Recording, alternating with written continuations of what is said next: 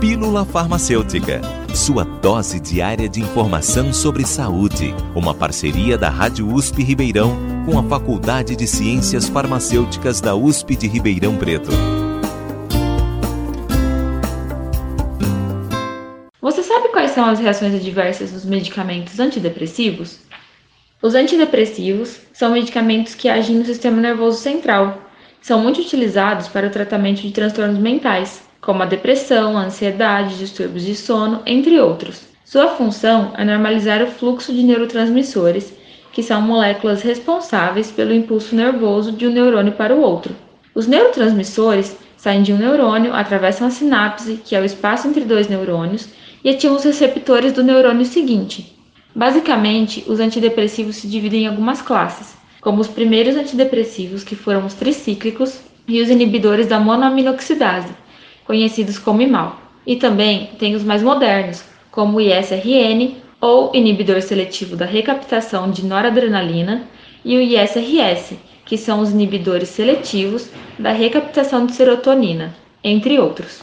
A necessidade de haver diferentes grupos de antidepressivos existe porque as causas e os mecanismos de ação da depressão podem variar, assim como seus efeitos colaterais, e por isso cada caso reage melhor a um determinado grupo de antidepressivo.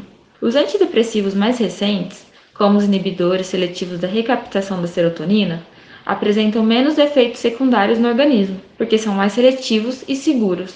Mesmo em caso de sobredose, eles possuem uma baixa toxicidade, além de mínimos efeitos anticolinérgicos. Os antidepressivos da classe dos tricíclicos, apesar de apresentarem uma maior eficácia, também apresentam uma menor tolerância e um número maior de reações adversas. As reações adversas mais comuns são boca seca, disfunção sexual, retenção urinária, queda de pressão, constipação intestinal, taquicardia, tonturas, sudorese, sedação, ganho de peso e tremores.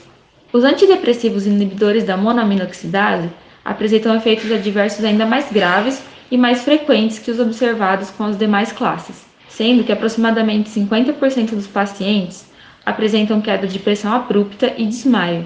E assim como as outras classes, também podem apresentar efeitos anticolinérgicos, taquicardia e disfunção sexual.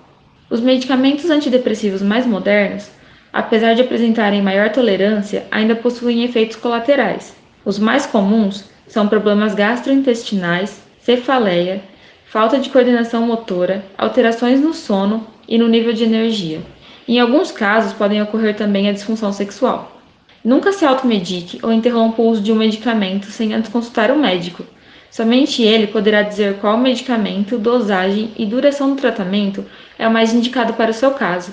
De Kimberly Fuzel, estudante da Faculdade de Ciências Farmacêuticas da USP de Ribeirão Preto, para a Rádio USP. Você ouviu Pílula Farmacêutica. Dúvidas, sugestões, críticas ou elogios, mande um e-mail para pílulafarmacêutica.usp.br